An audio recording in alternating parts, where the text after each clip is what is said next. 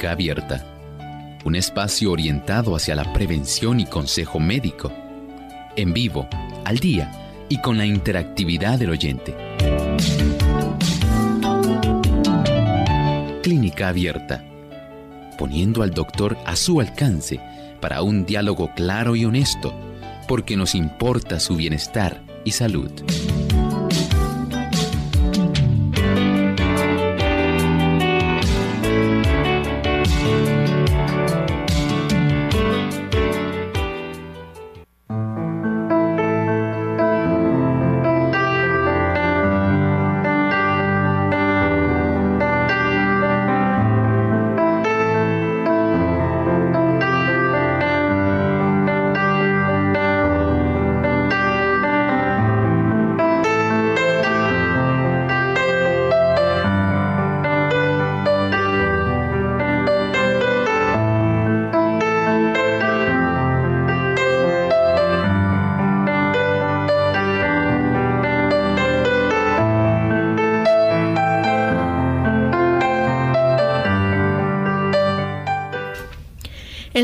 De preeclampsia, eclampsia, es una complicación grave del embarazo y la primera causa de muerte materna en México es causa importante de morbilidad y mortalidad perinatal. La etiología de la preeclampsia aún se desconoce. Sin embargo, se sabe que existe una respuesta vascular anormal de la placentación que se asocia al incremento en la resistencia vascular sistémica, aumento en la agregación plaquetaria, activación del sistema de coagulación y la disfunción celular endotelial. Nuestro tema hoy en Clínica Abierta, preeclampsia, eclampsia.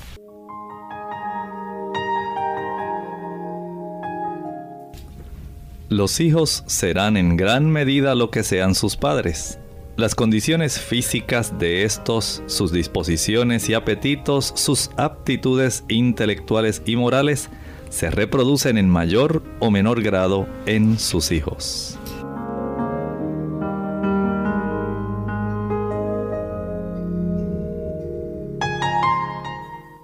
Un saludo muy especial a todos esos buenos amigos que nos sintonizan fielmente en este su programa de Clínica Abierta, donde nos importa su bienestar y salud y estamos comprometidos con eso. Durante todos estos 60 minutos queremos solamente llevarles a ustedes información de salud que le ayude y le beneficie a usted y a los suyos. Bienvenidos nuevamente a este programa.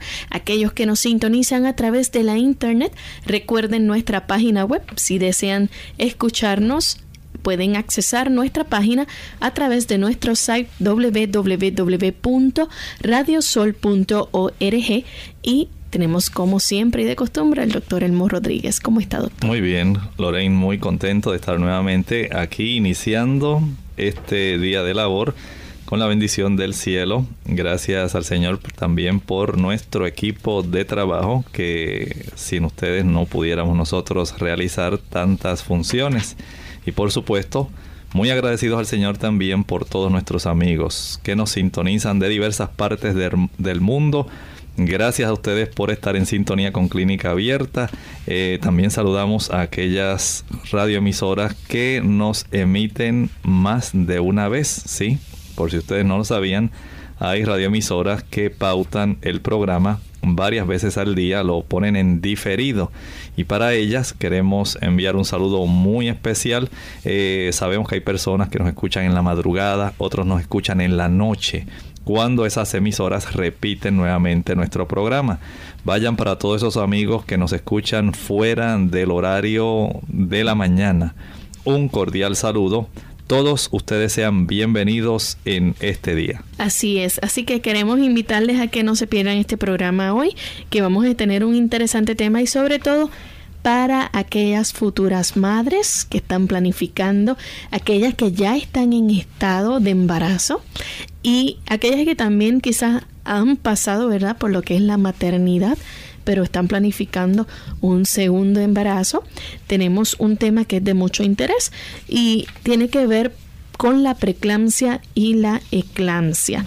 Y esto surge eh, efectivamente casi siempre en durante el parto, eh, en el embarazo. Así que queremos que ustedes presten mucha atención para que las madres puedan tomar en cuenta, ¿verdad?, los buenos consejos que se van a estar brindando en este día y puedan prevenir, que es lo más importante. Doctor, explíquenos lo que es la preeclampsia, eclampsia. Estamos hablando aquí de una condición que se le considera multisistémica.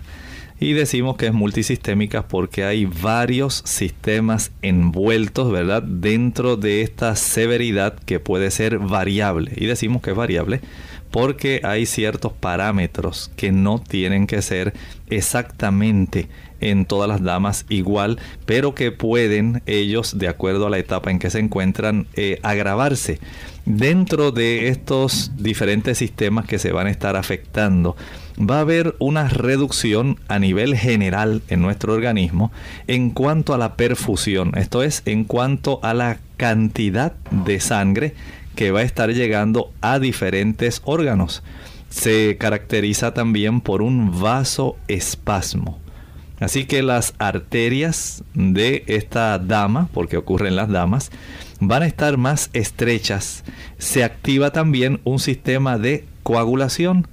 Son dos características muy importantes que ocurren dentro de esta dama, eh, como dijimos y mencionó Lorraine, ocurre durante la etapa gestacional después de la semana número 20 de la gestación puede ocurrir también durante el parto. Sí, puede ocurrir durante el parto y también puede incluir aún las primeras seis semanas. En algunos libros de ginecología y de medicina menciona hasta la primera semana después del parto, pero hay otros libros que dicen hasta la semana número 6 y hay alta presión en esta persona, en esta dama, hay pérdida de la orina eh, de proteína a través de la orina. Son dos de las cosas junto con eh, la hinchazón que más caracterizan. Así que es una enfermedad multisistémica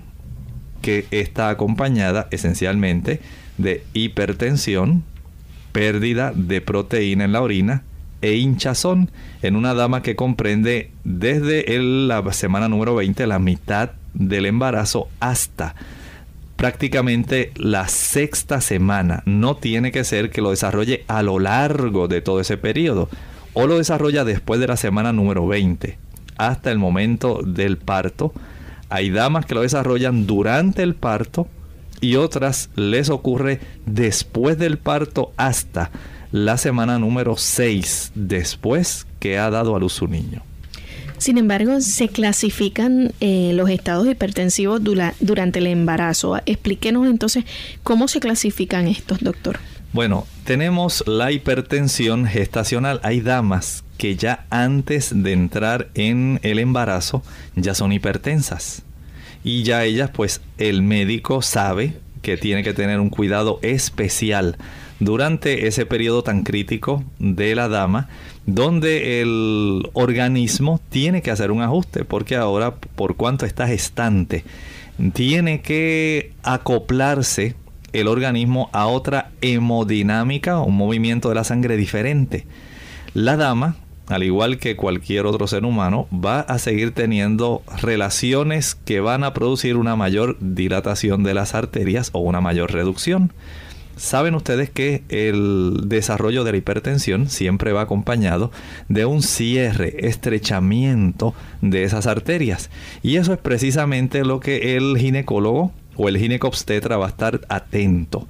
Si ya hay una dama que entra a la, a la gestación en sí siendo hipertensa, ya él sabe que tiene que tener mucho cuidado. Ahora, hay otras damas que desarrollan la hipertensión leve durante esa gestación justamente después de la semana número 20. Otras pueden desarrollar una preeclampsia leve. Otras pueden desarrollar una preeclampsia severa. Otras ya desarrollan eclampsia. Además de los diferentes signos y síntomas que van a estar manifestando, ahora se agravan una de dos condiciones. El desarrollo de convulsiones o que la dama caiga en coma se puede desarrollar también una hipertensión crónica o una preeclampsia agregada a una hipertensión crónica. Noten entonces cómo la clasificación de los estados hipertensivos durante el embarazo requiere bastante habilidad por parte del ginecobstetra o del clínico que atiende a esta paciente, porque no en todos los lugares usted va a tener a su disposición un gineco-obstetra. Y hay muchos médicos que están capacitados para enfrentar este tipo de situación. Así es. Cuando regresemos de la pausa, amigos, vamos a ver cómo es que se puede trabajar la prevención durante la etapa gestacional y también queremos ver cómo es ese control que se lleva a cabo durante esta etapa, así que no se retiren. Ayúdate que te ayudaré. Hola, les habla Gaby Zabalúa Godard en la edición de hoy de Segunda Juventud en la Radio, auspiciada por AARP. Cuando cuidamos de un enfermo, normalmente toda nuestra atención está puesta en su bienestar y recuperación. Si el padecimiento es leve, podemos sobrellevar las exigencias de la enfermedad sin mayor dificultad.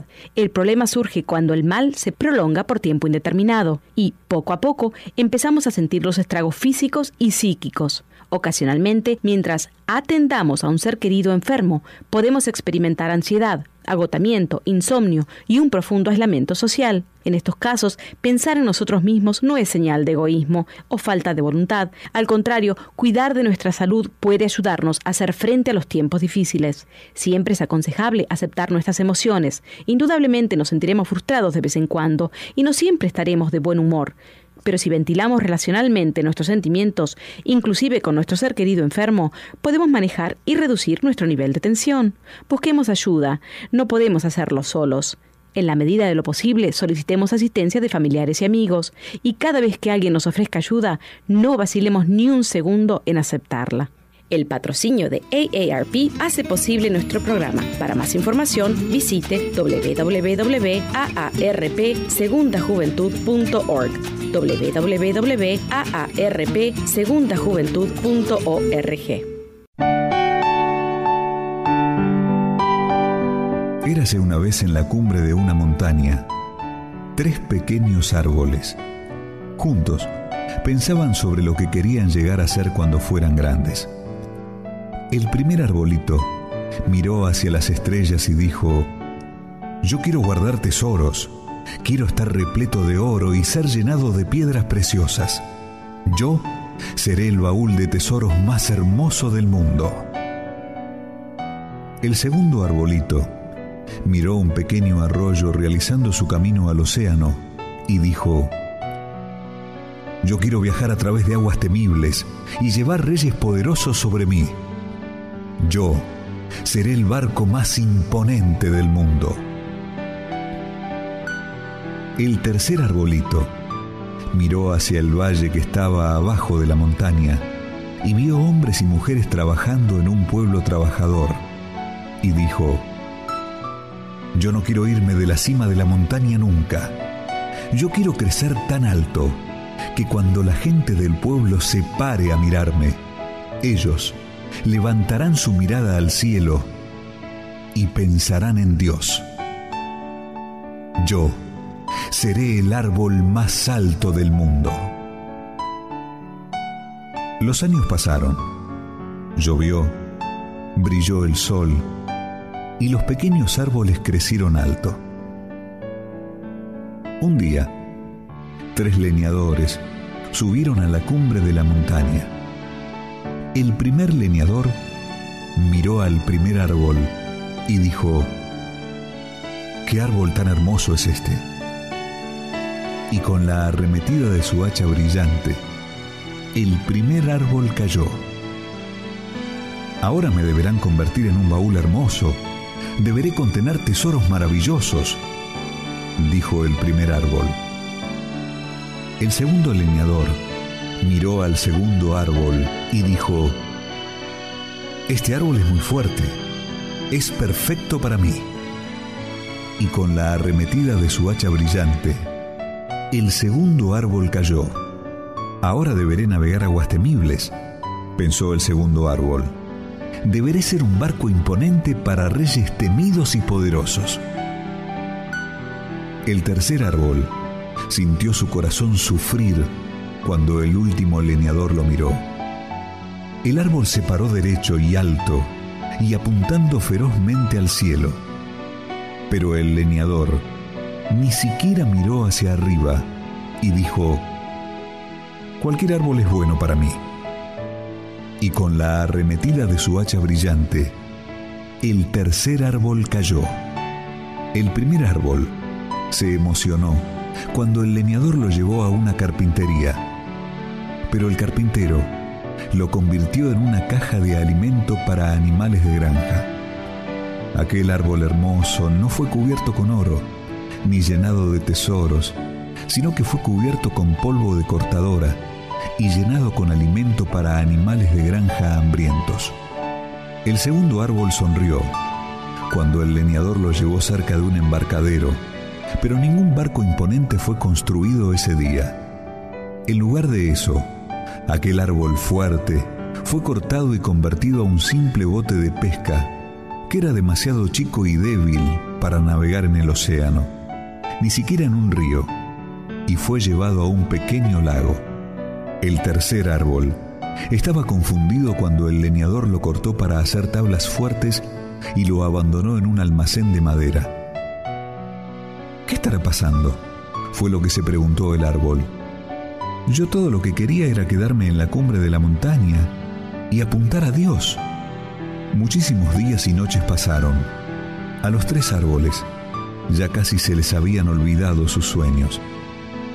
Pero una noche, una luz de estrella dorada alumbró al primer árbol cuando una joven mujer puso a su hijo recién nacido en la caja de alimento. Yo quisiera haberle podido hacer una cuna al bebé, le dijo su esposo a la mujer. La madre le apretó la mano a su esposo y sonrió mientras la luz de la estrella alumbraba a la madera suave y fuerte de la cuna. Y la mujer dijo, Este pesebre es hermoso. Y de repente, el primer árbol supo que contenía el tesoro más grande del mundo. Una tarde, un viajero cansado y sus amigos se subieron al viejo bote de pesca. El viajero se quedó dormido mientras el segundo árbol navegaba tranquilamente hacia adentro del lago. De repente, una impresionante y aterradora tormenta llegó al lago. El pequeño árbol se llenó de temor.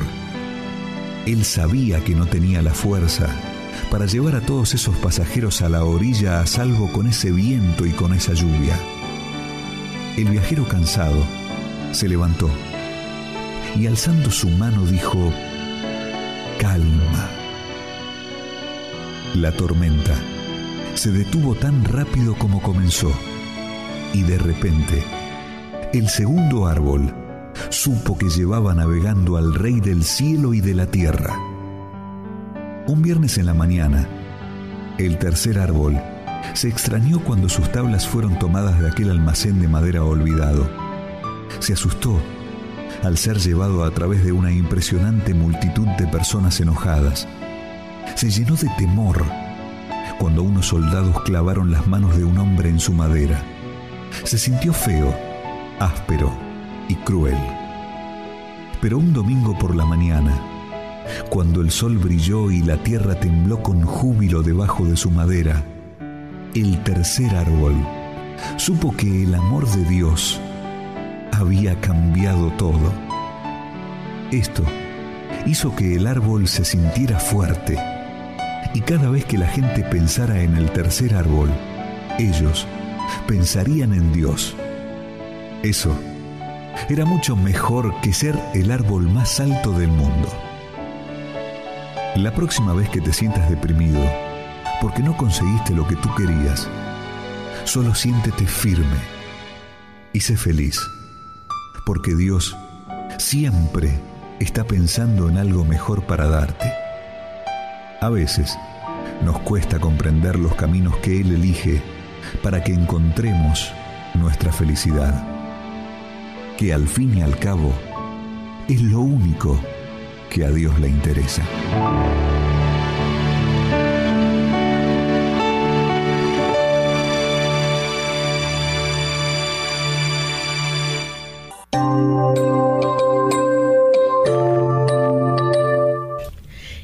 De vuelta en Clínica Abierta para aquellos que nos acaban de sintonizar. Estamos hoy discutiendo el tema de preeclampsia, eclampsia. Y esto surge casi siempre durante la etapa gestacional, como indicó el doctor justo antes de la pausa, se presenta después de la semana 20 de la gestación casi siempre durante el parto o en las primeras seis semanas después de este. Así que esto se divide, eh, hay una clasificación de diferentes estados hipertensivos durante el embarazo, el doctor ya nos mencionó cuáles eran, pero me gustaría que el doctor nos hablara un poco acerca de la prevención. Esta prevención eh, no es cualquier prevención, debe realizarse en tres niveles o tres etapas diferentes. Háblenos sobre esto, doctor. Cómo no, aquí estamos hablando de la evaluación pregestacional y en esta evaluación eh, pregestacional el clínico, el médico, va a hacer una valoración nutricional eh, en caso ¿verdad? de diagnosticar, digamos, damas que están en sobrepeso. Esto es un factor muy importante que hay que tener en cuenta. La dama que entra a la gestación ya en sobrepeso. Esto eh, tiene un valor pronóstico que colabora. Saben ustedes que no todas las damas entran a este tipo de condición de la preeclampsia. Más o menos se estima que el 5% de las damas embarazadas lo van a desarrollar. Y ojalá y usted no sea una de ellas. Si usted está en sobrepeso eh, antes de entrar en el embarazo, es mejor, y usted es una dama joven, baje de peso esto es imprescindible. También recuerde que desde el mismo primer trimestre se hace necesario el uso del ácido fólico como una suplementación. Eh, las damas que tienen una buena ingesta de leguminosas, eh, frijoles, garbanzos, habichuelas y nueces van a obtener una buena cantidad de ácido fólico. Pero en términos generales, los ginecobstetras acostumbran a ordenar este tipo de suplemento para evitar daños en el tubo neural. Por lo tanto, es imprescindible eh, desde el punto de vista médico recomendar eh, la ingesta de este tipo de suplementación. Igualmente se hace necesario evaluar aquellos factores de riesgo, eh, digamos que la dama ya se sabe que es hipertensa esto va a colaborar para que ella pueda eh, de antemano ya el mismo médico pueda tener una percepción de qué medicamento está utilizando y cómo se va a administrar este medicamento, que sea un, medicamento eh, seguro para este tipo de feto que se va a ir desarrollando que no cause eh, efectos teratógenos. Doctor, para que nuestros amigos tengan una idea y sobre todo las madres, ¿qué riesgos y complicaciones pueden presentarse tanto para la madre como para el niño? Eh, hay una, un aumento bastante elevado. ¿Cuál es el daño que en sí podemos? Bueno, se puede fácilmente desencadenar una labor de parto prematura y puede esto llevar a que el producto se pierda. Así es esto, tan serio, es tan severo. Recuerden que hay es un cuadro bien amplio que puede poner en riesgo la madre y al producto que ella está gestando. Tenemos hipertensión que puede afectar a ambos. Tenemos la sangre, se va a poner mucho más espesa, va a haber eh, afecciones, por un lado, en cuanto a las plaquetas, va a haber una mayor cantidad de proteína que se va a estar expulsando, van a desarrollarse problemas de dolor de cabeza en la dama, dolores abdominales, va a haber trastornos a nivel placentario, van a desarrollarse acúfenos, unos sonidos raros en los oídos en la dama, fosfenos, unas eh, lucecitas, cosas que la dama va a estar eh, mirando. Y todo esto puede poner en riesgo y puede aún llegar más allá como hablábamos hace un momento, se puede llegar a desarrollar este problema donde se agrave aún con convulsiones y o se agrave también con un tipo de estado de coma. Así que noten que es una condición que no hay que esperar a llegar a ese tipo de eh, cuadro en sí si nosotros a tiempo podemos prevenirlo. Eh, hablábamos cómo es eh, que muchas damas ya tienen hipertensión antes de entrar en el embarazo. Ya estábamos justamente ahora hablando de cómo cuando la dama ya entra con un sobrepeso, al embarazo, este es uno de aquellos factores de riesgo que pueden propiciar que usted caiga dentro de este grupo del 5% de las damas que van a desarrollar preeclampsia. Entonces, ¿qué evaluación pregestacional se puede hacer? ¿Cómo, cómo se realiza? Estábamos diciendo de cómo el tipo de valoración general, si es necesario que la dama eh, comience a realizar cambios en su nutrición para reducir peso, esto es esencial.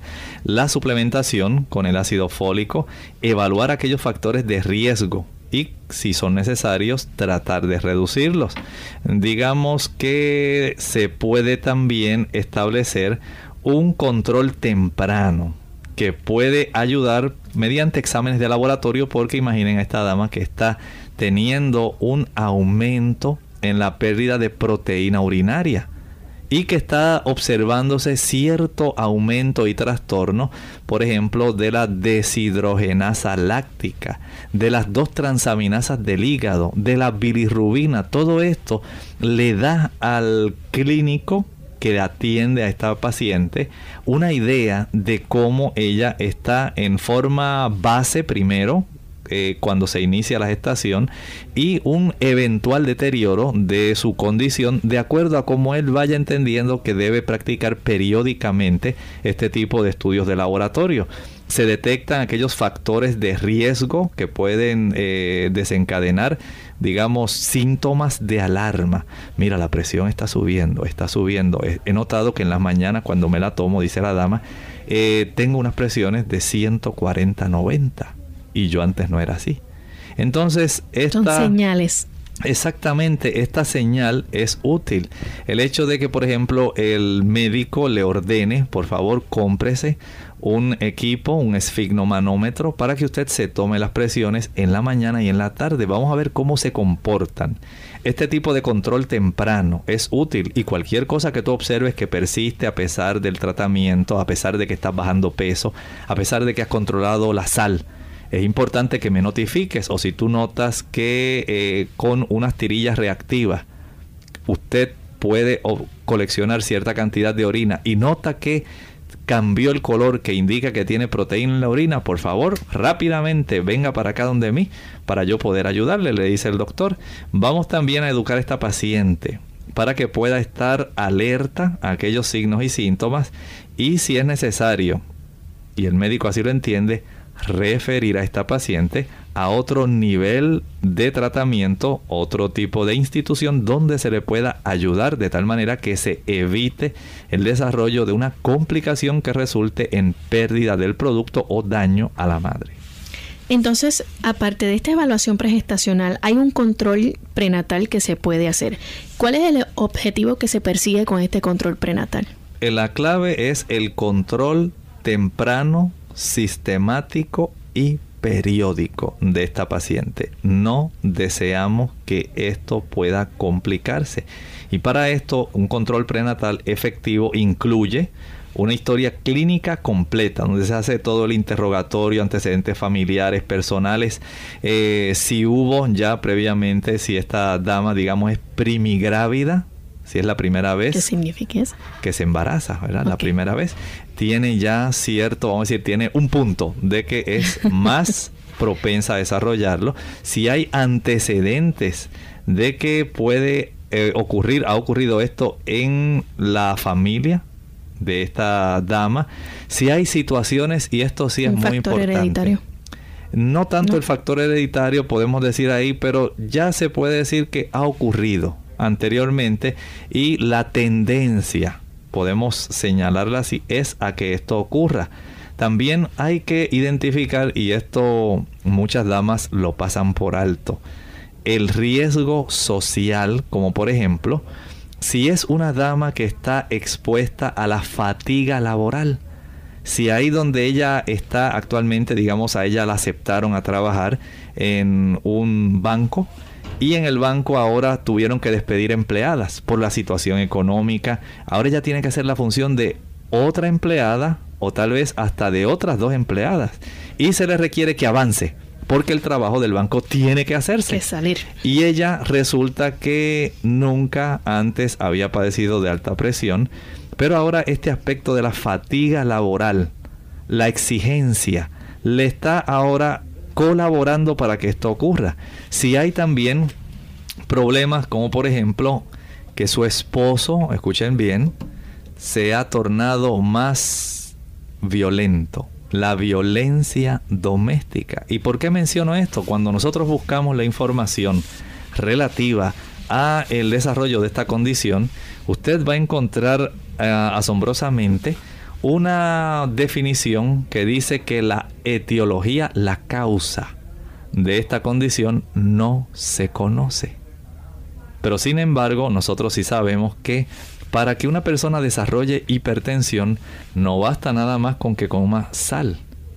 Casi siempre hay unos factores emocionales que van a estar poco a poco minando a esta dama. Digamos que la dama, en esta época tan crítica de la vida, tiene un esposo que es abusivo, un esposo que la maltrata, que la maltrata emocionalmente, que le está diciendo, ah, yo no sé para qué me casé contigo.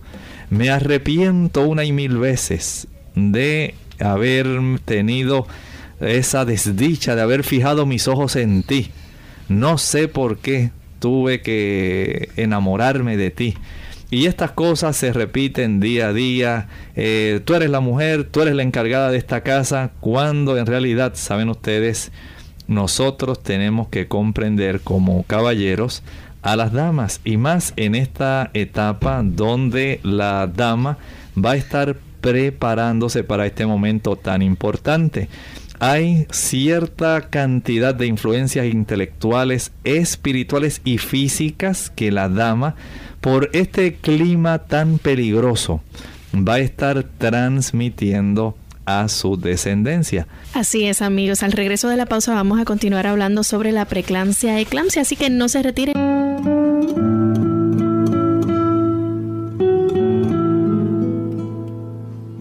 La bondad, no el genio, ni la gloria, ni el amor, es lo que refleja la grandeza del alma humana.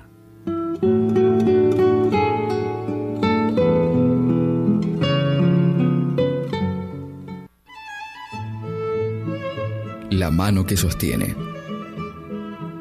Al sostener entre sus manos la diminuta mano de un niño, no observe el vendaje que tiene en el dedo pulgar, ni repare en lo mugrientas y sucias de barro que están. Piense que esas manos serán las manos que dirigirán los destinos del mundo. Esa mano que usted sostiene, algún día sostendrá una Biblia, o tal vez un revólver, tocarán el piano de la iglesia o girarán la ruleta de juego. Vendarán con ternura y compasión la herida del enfermo o temblarán miserablemente bajo los efectos del alcohol. Esa manito que usted sostiene busca y necesita ayuda. Ella representa una personalidad en miniatura, un alma que necesita amor y simpatía. Sosténgala y guíela por la senda que conduce a la eternidad. La verdadera educación es amplia, incluye el desarrollo armonioso de todas las facultades, enseña a amar y temer a Dios, y es una preparación para el fiel cumplimiento de los deberes de la vida. Clínica Abierta. Ya estamos de vuelta en Clínica Abierta, amigos. Hoy estamos con el tema de preclancia, eclampsia. Y antes de la pausa estábamos discutiendo con el doctor el objetivo que se persigue con este control prenatal. Este control prenatal efectivo incluye una historia clínica completa, doctor. ¿En qué se basa esta historia clínica? Miren, en la historia clínica siempre hay que hacer un interrogatorio para los antecedentes familiares, antecedentes personales ginecobstétricos, factores de riesgo, como estábamos hablando en este aspecto de la fatiga laboral, la violencia doméstica, las situaciones estresantes. Y nos quedamos justamente hablando de cuán importante es que durante el periodo en que la dama está embarazada, desde el mismo primer trimestre, estemos bien conscientes los caballeros de que en ese periodo la madre debe estar, vamos a decir en cierta forma, más aliviada no tan sobrecargada. Es cierto que el esposo tiene que hacer diversas labores, tiene que trabajar, eso es muy cierto, pero también es cierto que la madre no puede estar tan cargada, porque esto, esa, esa vida de acoso, de cuidados y apuros, no va a permitir que ella pueda tener un embarazo que pueda ser de mucho beneficio para ese producto. Por lo tanto, los maridos debemos poder sacar de este momento una provechosa lección. Debemos ser más solícitos, más sensibles, más bondadosos en relación a favorecer a que estas damas en ese tipo de momento tan radicalmente difícil y distinto de lo que ella ha sido, nosotros podamos comprenderlas y podamos aliviar sus cargas. Y esto entra dentro de esa historia clínica. Hay que medir el peso, la presión arterial, la altura del fondo uterino, detectar el riesgo y hay que registrar la frecuencia cardíaca fetal, la valoración de los reflejos osteotendinosos de esta dama, la presencia de edema y cualquier otro factor, eh, signo, síntoma que la dama comience a mostrar algún tipo de diferencia de lo que sería la normalidad. Se le practican exámenes de laboratorio, la biometría hemática, digamos un contagio sanguíneo completo, grupo sanguíneo y RH, eh, el VDRL que es para la sífilis, una química sanguínea que es muy importante, saber cómo está la glucosa, el nitrógeno de urea, la creatinina, el ácido úrico. Hay que evaluar si existe proteinuria mediante la tirita reactiva y por supuesto ordenar el ultrasonido. Y hay que estar consciente que todo aspecto emocional influye tanto no solamente en la mamá, sino también en ese bebé. Exactamente, en ese producto que se está... Exactamente, y, los caballeros hacemos bien en dar eh, una Un atención claro que sí a las damas así que las damas allá que están en sus hogares y que están gestantes deben hablar con sus esposos, esto es muy importante para que ellos colaboren, para que el producto que se va a desarrollar sea ese producto que nazca sano y con un carácter apacible. Doctor Gladys de Florida en los Estados Unidos, ella dice que cuando estuvo embarazada nunca tuvo la presión alta pero sí estaba eliminando las proteínas. Le hicieron un examen donde tuvo que colectar la orina por 24 horas. ¿A qué se debió entonces que le subiera la presión en el parto? Tuvo eclampsia y le tuvieron que suministrar sulfato de magnesio para bajarle la presión. Su hijo nació con un grado de temperatura menos y la azúcar baja. ¿Tuvo esto que ver con el sulfato de magnesio? Bueno, el sulfato de magnesio más bien lo dan como un anticonvulsivante. Es decir, este no como un antihipertensivo.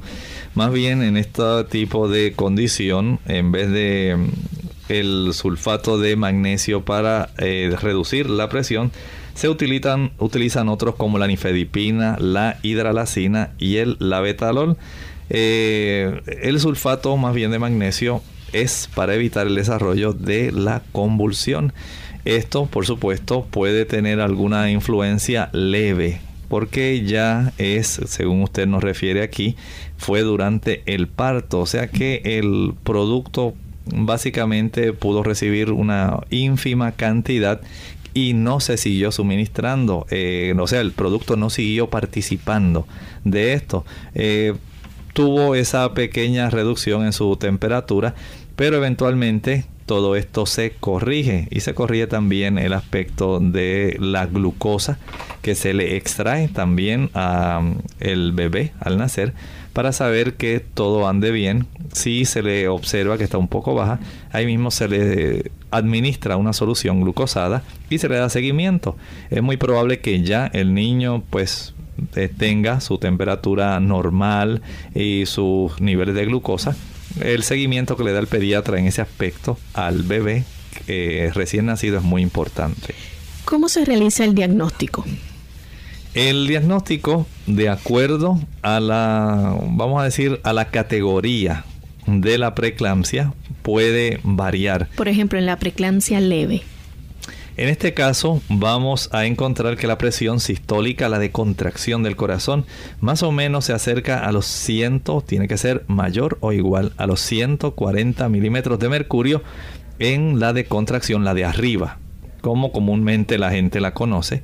La de abajo, la diastólica, la de relajación del corazón, debe estar mayor o igual a 90 milímetros de mercurio. Esto es para que sea clasificada como leve. Lo normal es que esa cifra no llegue allá arriba, que usted esté en 120, 80. 130, 80, 170, 70, eh, perdón, 110, 70, más o menos cifras normales. Una vez usted llega 140, 90, hay que ser muy astuto y precavido.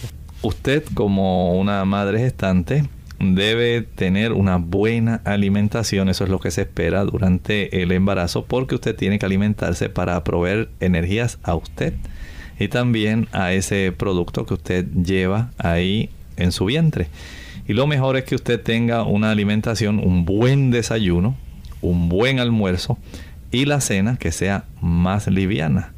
De tal manera que usted pueda tener una amplia variedad, digamos, de cereales integrales de todo tipo, frutas directas, no jugos ni batidos, frutas comidas directamente. Son excelentes para poder ayudarle. Algunas semillas, en las, las semillas son muy buenas para usted y para el feto que se esté desarrollando por la cantidad de calcio, de magnesio, de ácido fólico, de esos ingredientes tan esenciales como los ácidos grasos esenciales que van a colaborar en el desarrollo neurológico de ese producto. Y esto es importante. Eh, nada más que esas semillas no sean tostadas ni saladas. No deseamos que se complique la cifra de alta presión. Eh, también debe tener una variedad de tubérculos, las raíces, la papa, la yuca, el ñame, la yautía, el camote, eh, la batata, Todas esas raíces son muy importantes, el arroz integral, las leguminosas, los frijoles, los gandures, los garbanzos, las habichuelas. Todo esto es necesario para usted, las ensaladas, el aguacate. Todo esto le va a brindar una buena nutrición. Nada más procure no tener calorías extras, que son las que van a tornarse más difíciles en su caso porque el aumentar peso la puede complicar. Quitamos todo lo que sea frito, no lo vamos a utilizar. No queremos ningún tipo de complicación, tampoco ningún tipo de ingesta de dulces, flanes, bombones, paletas, eh, refrescos, nada que sea dulce, nada a lo cual se le haya añadido azúcar. Debe ser utilizado por usted para que usted no aumente mediante las calorías vacías, una forma desmedida que entonces pone en riesgo ese producto que usted tiene ahí interiormente. Procure que la cena sea un poco más liviana. No haga meriendas. Muchas damas, lamentablemente, durante el embarazo, piensan que todo lo que se les antoje debe entrar por mi boca. Si yo desayuné, pero a la hora se me antoja un mango verde, ¿eso me voy a comer? No. Si a las dos horas se me antoja un batido de fresa, dénmelo, porque si no le estoy echando mal de ojo a mi criatura y ustedes no quieren que yo aborte. Falso.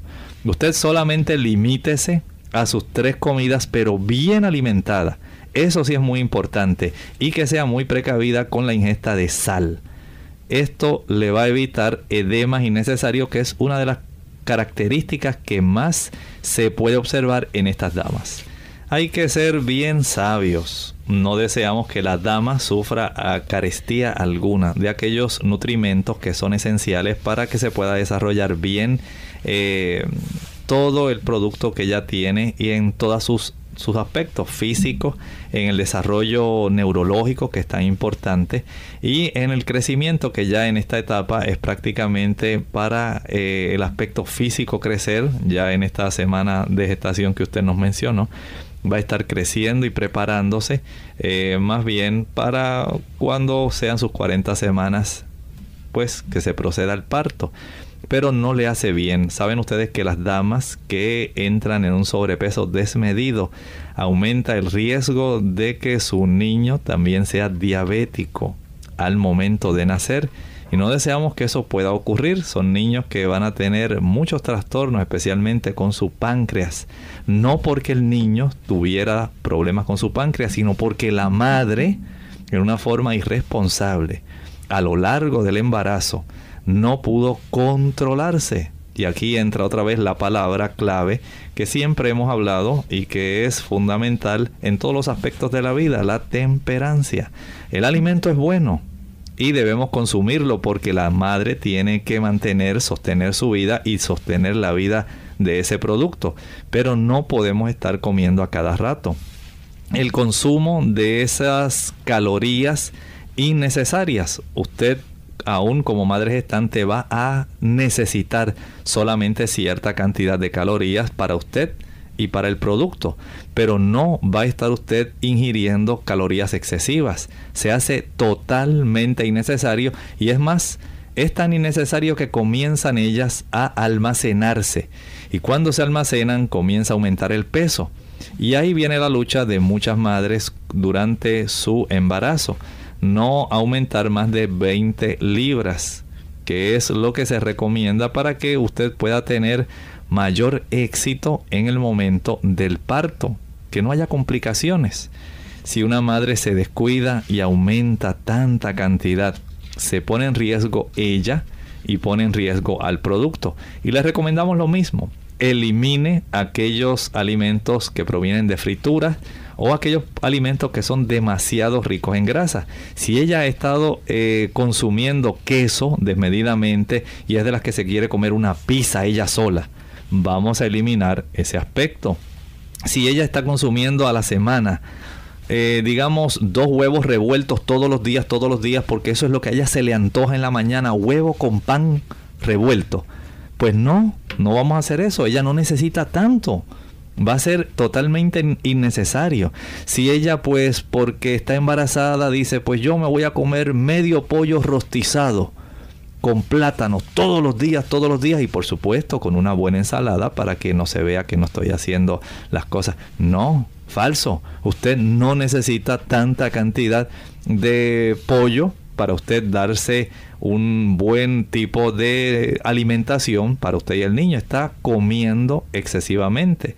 Si se come un pastel completo, si la persona se está consumiendo, digamos, cuatro o cinco sodas al día, Todas estas calorías innecesarias son las que van a estar a la larga perjudicándola a ella y perjudicando al páncreas de ese producto. Por lo tanto, cortar con todas esas calorías innecesarias, excesivas. Cortar también con las frituras, dijimos, eh, las grasas innecesarias. Hay grasa buena que usted no necesita eh, tener tanta preocupación como la del aguacate. En lugar de la mantequilla, usted puede majar el aguacate, volverlo papilla, untarlo en el pan, es excelente. También usted puede utilizar alguna mantequilla que sea de ajonjolí, de almendras, sencilla y poca cantidad. Aquí la temperancia es esencial. No se arriesgue usted ni arriesgue el producto. El salir a caminar es otro aspecto que es indispensable. Como usted nada más va a estar sentada comiendo todo el día, aumentando desmedidamente salga a caminar, ejercítese, va a ayudar para que este producto se posicione adecuadamente para cuando se acerque la semana número 40 y pueda tener la posición necesaria para el canal del parto.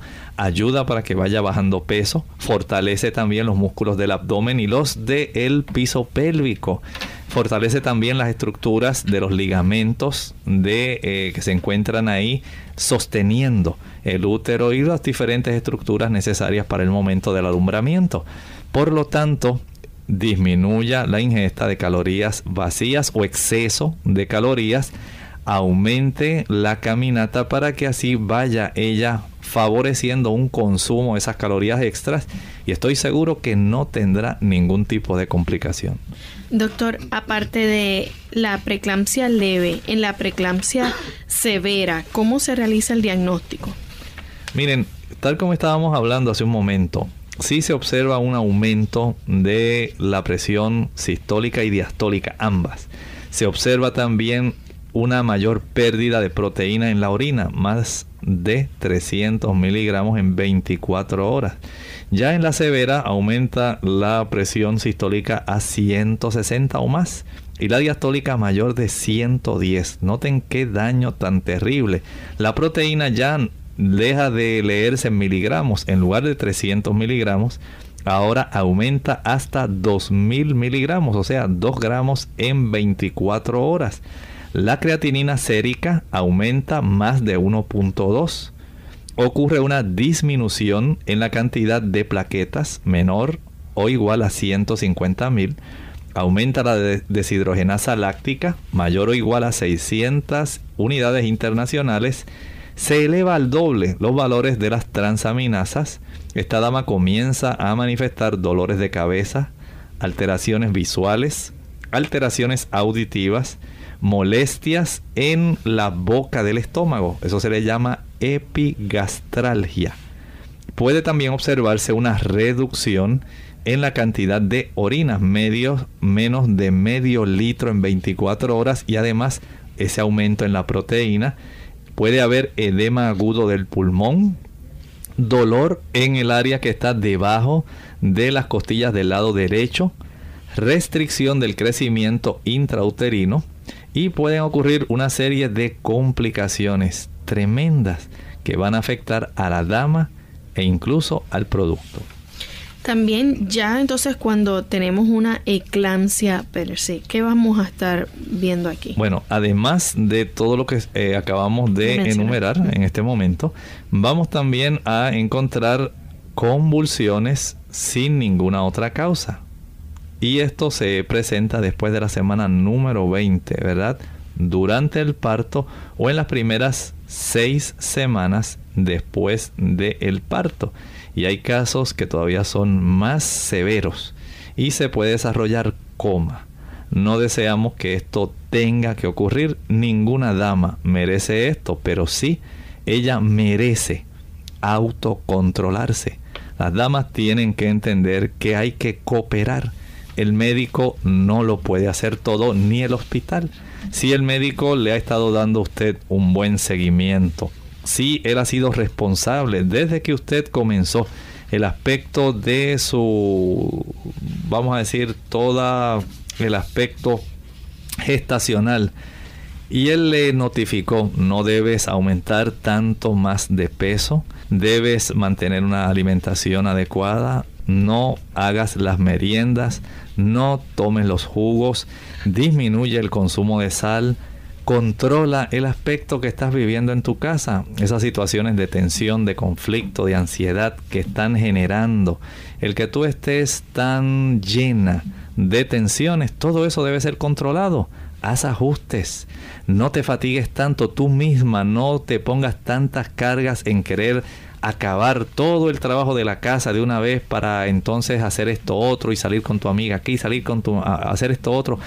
Debe ser más calmada durante tu embarazo y estoy seguro de que esta dama podrá tener una evolución adecuada y si es posible, si ella es muy cooperadora, ella engrosará las filas de aquel 95% de las damas que entran al embarazo y no tienen ni una sola complicación de este tipo. Es importante, al igual que el diagnóstico, un tratamiento preciso y eficaz de la preeclampsia y hay que considerar los tipos y los niveles de gravedad de este padecimiento. ¿Qué medidas generales eh, se le pueden brindar a estos pacientes cuando se presenta la preeclampsia leve, la severa? Miren, en este tipo de paciente siempre es muy importante, en primer lugar, que usted nunca falte a la consulta. Las damas deben entender que la atención médica es importante de que usted se aseguró de que correspondió a llevar todo el tratamiento como el médico se lo prescribió, de que usted se tomó los medicamentos, de que usted ha notificado a su médico de los diferentes vaivenes que puedan estar ocurriendo en su peso, en la cantidad de presión que usted está manifestando. Debe usted también ser eh, muy sabia. Y cuando usted note que comienza a desarrollar dolores de cabeza, aumento de la presión, si él ya le orientó con el uso de estas tiritas reactivas que usted puede sumergir en un vasito de orina para saber si está expulsando proteína en demasía, si usted nota que está cesando de orinar en la cantidad adecuada y usted va registrando estas cosas, vaya al médico. Hay tratamiento para ayudarla. El médico, por un lado, le va a ordenar, y esto es clave en estas damas, el reposo. Clave. Por supuesto, una vez ya entre ahí a tratamiento intrahospitalario, se le quitan los alimentos por vía oral, se le eh, practica una venoclisis a esta dama para suministrar a un tipo de vía rápida para poder, por un lado, hidratarla, porque esta dama eh, va a consecuencia del vasoespasmo y de los daños que va a estar eh, produciendo hemodinámicamente, va a requerir cierta cantidad de líquidos. Es muy importante, casi siempre eh, soluciones que son cristaloides van a ser necesarias para expandir y ayudar a esta dama. También va a necesitarse una medición frecuente de la presión arterial, a veces hasta cada 10 minutos para estar seguro de que el tratamiento con los antihipertensivos está siendo efectivo. Se observa esta dama, eh, va a estar atento el médico con aquellos diferentes síntomas que ella manifieste como dolor de cabeza, eh, doctor me estoy hinchando, estoy viendo lucecitas, estoy escuchando sonidos raros. Todo esto le va a dar al médico una idea de cómo está evolucionando esta paciente o si sencillamente todo el tipo de sintomatología comienza a desaparecer. Bien, ya hemos llegado al final de nuestro programa recordándoles que sobre todo ustedes que están planificando ser madres o que ya se encuentran en esa etapa tan bonita, les recomendamos que no dejen de orientarse de la mejor manera posible con su médico ginecobstetra. Él es quien mejor le puede dar seguimiento sobre su etapa gestacional. Así que es bien importante que tome en cuenta los consejos que se han brindado aquí en cuanto a la alimentación sobre todo y que mantenga esa buena comunicación con su médico. También que no, no olviden tener una gestación lo más tranquila posible. Esto es muy clave para esto. En el Salmo 56, el versículo 3 es una clave para todos nosotros. En el día que temo, yo en ti confío. Siempre que nos asalte el temor, la desesperación, la duda, pero cualquier cosa que nosotros entendamos sea amenazante para nuestra vida, confiemos en Dios. Dios es el único que puede ayudarnos a erradicar el temor de nuestro corazón. Bien amigos, ya hasta aquí nuestra edición de hoy de Clínica Abierta. Les esperamos mañana donde estaremos compartiendo con ustedes. Así que se despiden con mucho cariño. El doctor Elmo Rodríguez Sosa. Y Lorraine Vázquez. Hasta la próxima.